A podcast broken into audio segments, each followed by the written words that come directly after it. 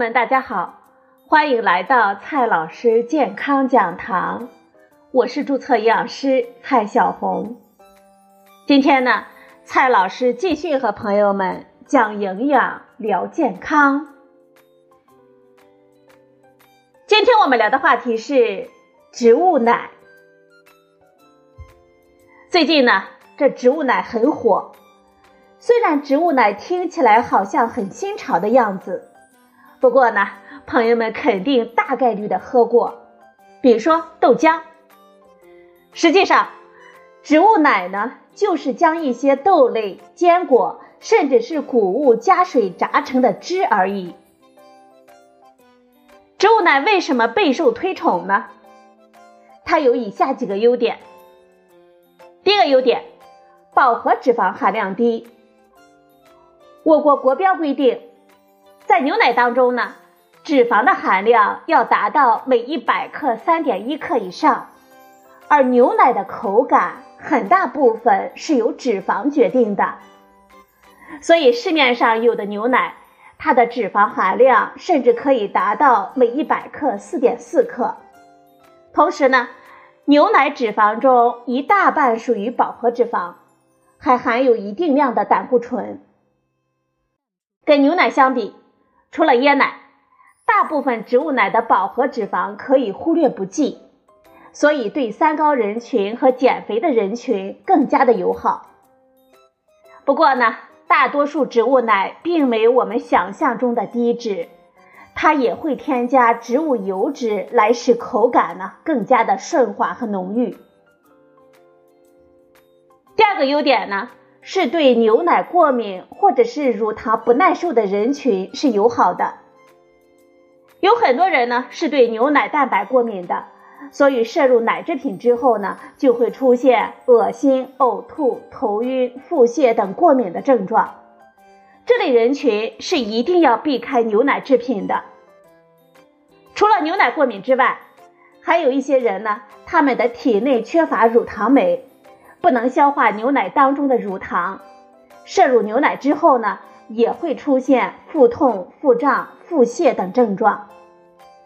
正常情况下，这两类人群在喝植物奶的时候，就不会有过敏或者是不耐受的困扰了。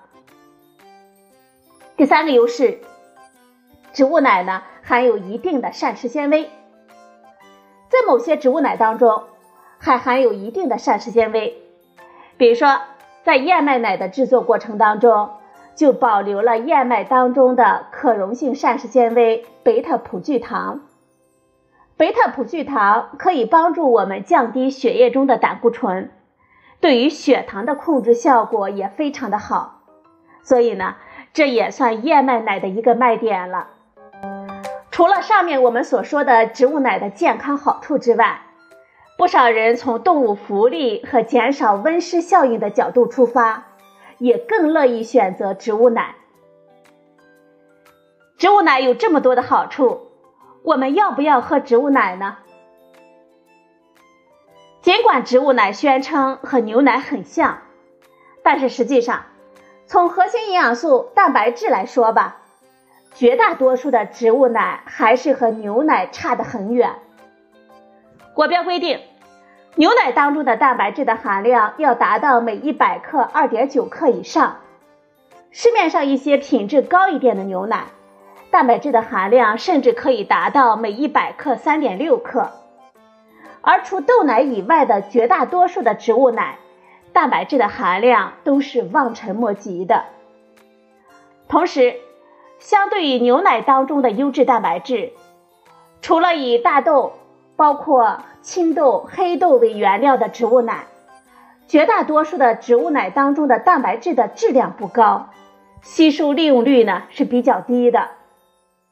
所以，对于正处于生长发育的孩子们来说，日常除了选择牛奶，还可以选择豆奶产品，坚果奶可以作为调味饮品来喝。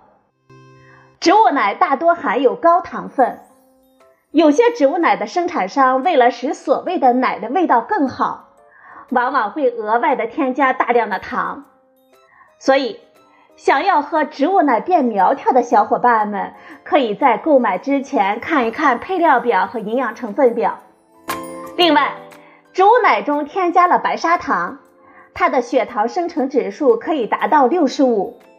如果是大米奶等本身碳水化合物就很高的植物奶，再加上大量的白砂糖，就成了真正的液体碳水炮弹了。非常不利于有高血糖、高血压以及有心脑血管疾病的人群食用。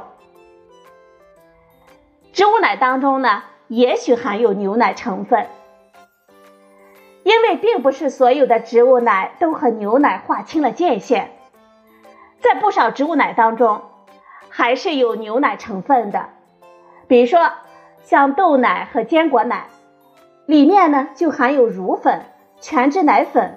浓缩牛奶蛋白等成分。如果是对牛奶过敏，那么喝这样的豆奶或者是坚果奶也逃脱不了过敏的命运。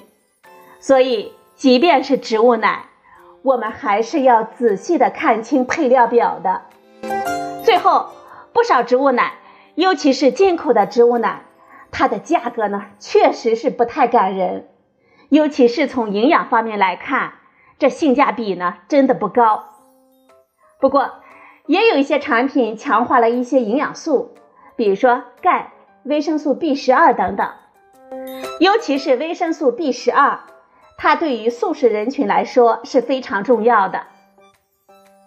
所以我们在购买植物奶的时候啊，一定要先看清楚配料表和营养成分表，选择蛋白质相对比较高一点的。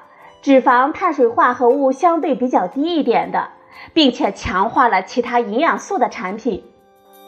当然，如果你真的是纯粹喜欢它们的味道口感，那么这个钱呢也花得值。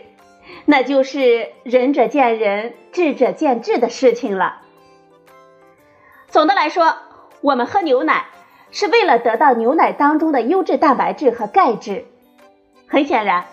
大多数植物蛋白饮料并不能真的和牛奶很像。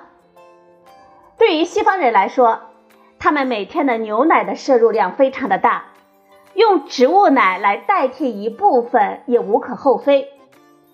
但是对于我们中国人来说，每天能够保证摄入三百克牛奶的人都非常的少，再花大价钱去喝植物奶就真的不必了。当然了。如果平时优质蛋白质和钙质都能够得到充足的补充，还不差钱，那么选择植物奶呢，也是你的自由。好了，朋友们，今天的节目呢就到这里，谢谢您的收听，我们明天再会。